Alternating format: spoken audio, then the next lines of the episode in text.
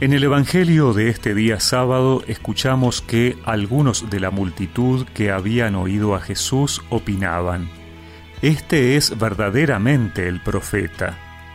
Otros decían, Este es el Mesías. Pero otros preguntaban, ¿acaso el Mesías vendrá de Galilea? ¿No dice la Escritura que el Mesías vendrá del linaje de David y de Belén, el pueblo de donde era David? Y por causa de él se produjo una división entre la gente. Algunos querían detenerlo, pero nadie puso las manos sobre él. Los guardias fueron a ver a los sumos sacerdotes y a los fariseos, y éstos les preguntaron, ¿por qué no lo trajeron? Ellos respondieron, Nadie habló jamás como este hombre. Los fariseos respondieron, ¿también ustedes se dejaron engañar? ¿Acaso alguno de los jefes o de los fariseos ha creído en él? En cambio, esa gente que no conoce la ley está maldita.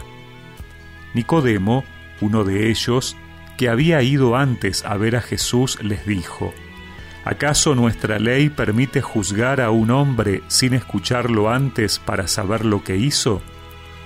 Le respondieron, ¿tú también eres Galileo? Examina las escrituras y verás que de Galilea no surge ningún profeta. Y cada uno regresó a su casa.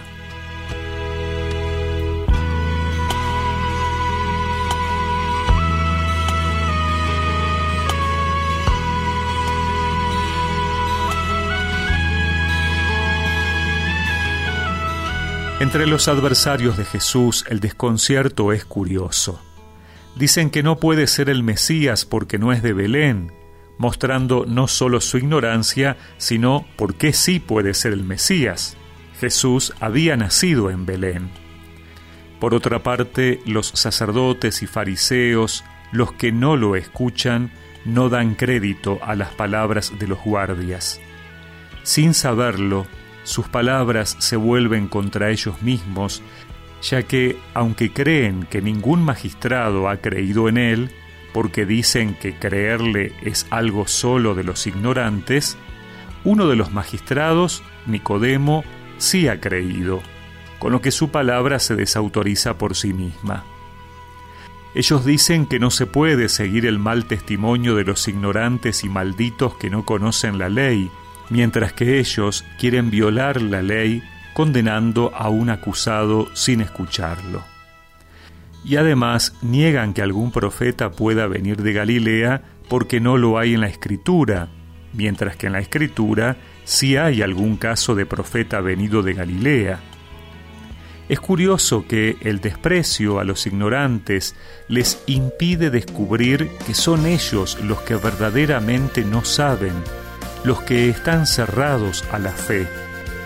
Ese desprecio, el creernos del bando de los sabios y justos, nos impide frecuentemente abrirnos a los caminos de Dios, descubrir su palabra y escucharlo, como hacen los pobres que nos enseñan con su fe.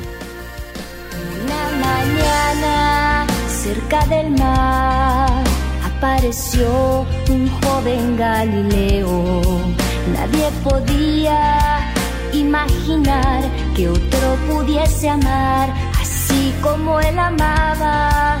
Era sencillo al conversar, llegaba al corazón de quien lo escuchaba.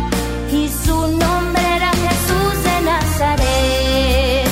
Y su fama se extendió, todos querían ver al profeta que tenía tanto amor, que amaba al